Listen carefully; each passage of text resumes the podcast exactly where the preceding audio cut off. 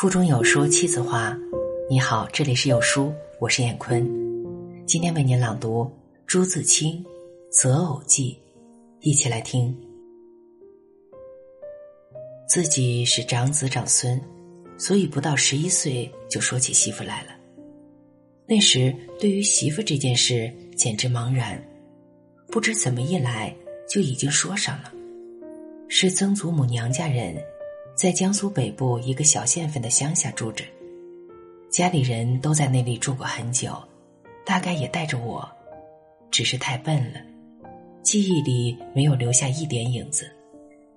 祖母常常躺在烟榻上讲那边的事儿，提着这个那个乡下人的名字。起初一切都像只在那白腾腾的烟气里，日子久了，不知不觉的熟悉起来了，亲昵起来了。除了住的地方，当时觉得那叫做花园庄的乡下实在是最有趣的地方了。因此听说媳妇儿就定在那里，倒也仿佛理所当然，毫无意见。每年那边田上有人来，蓝布短打扮，衔着旱烟管，带好些大麦粉、白薯干之类。他们偶然也和家里人提到那位小姐。大概比我大四岁，个儿高，小脚，但是那时我热心的其实还是那些大麦粉和白薯干儿。记得十二岁上，那边捎信来说小姐老病死了，家里并没有人叹息，大约他们看见他时他还小，年代已多，也就想不清是怎样一个人了。父亲其实在外省做官，母亲颇为我亲事着急，便托了常来做衣服的裁缝做媒，为的是裁缝走的人家多，而且可以看见太太小姐。主意并没有错。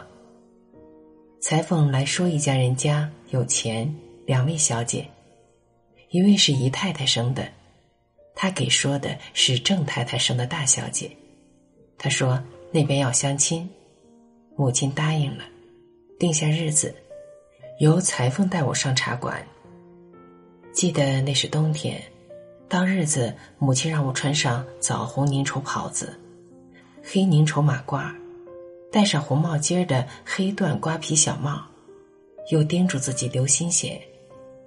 茶馆里遇见那位相亲的先生，方面大耳，同我现在年纪差不多。不袍不马褂，像是给谁穿着笑。这人倒是慈祥的样子，不住的打量我，也问了我些念什么书一类的话。回来裁缝说人家看得很细，说我的人中长，不是短瘦的样子，又看我走路怕脚上有毛病，总算让人家看中了，该我们看人家了。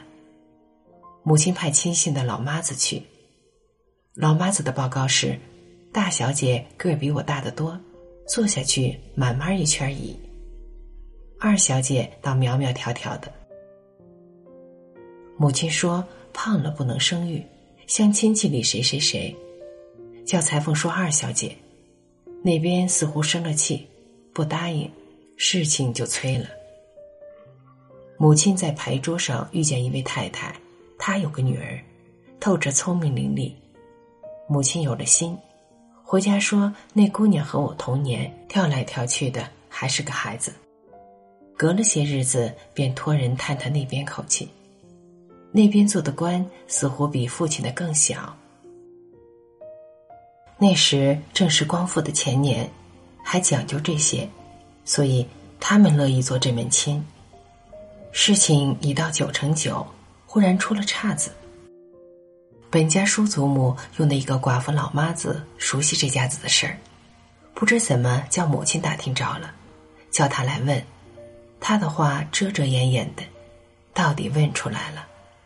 原来那小姑娘是抱来的，可是他一家很宠她，和亲生的一样。母亲心冷了。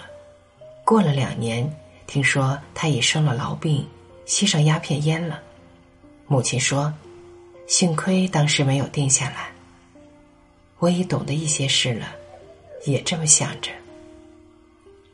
光复那年，父亲生伤寒病，请了许多医生看，最后请着一位武先生。那便是我后来的岳父。有一天，常去请医生的听差回来说，医生家里有位小姐。父亲既然病着，母亲自然更该担心我的事。一听这话，便追问下去。听差原只顺口谈天，也说不出个所以然。母亲便在医生来时，叫人问他轿夫，那位小姐是不是他家的？轿夫说是的。母亲便和父亲商量，托舅舅问医生的意思。那天我正在父亲病榻前。听见他们的对话，舅舅问明了小姐还没有人家，便说：“像某翁这样人家怎么样？”医生说：“很好呀。”话到此为止，接着便是相亲，还是母亲那个亲信的老妈子去。这回报告不坏，说就是脚大些。事情这样定局，母亲叫轿夫回去说，让小姐裹上点脚。其嫁过来后，说相亲的时候早躲开了，看见的是另一个人。至于轿夫捎的信儿，却引起了一段小小风波。岳父对岳母说：“早叫你给他裹脚，你不信，瞧，人家怎么说来着？”岳母说：“偏偏不裹，看他家怎么样。”可是到底采取了折中的办法，直到其嫁过来的时候。好了，文章分享完了，愿你拥有美好的每一天。再见。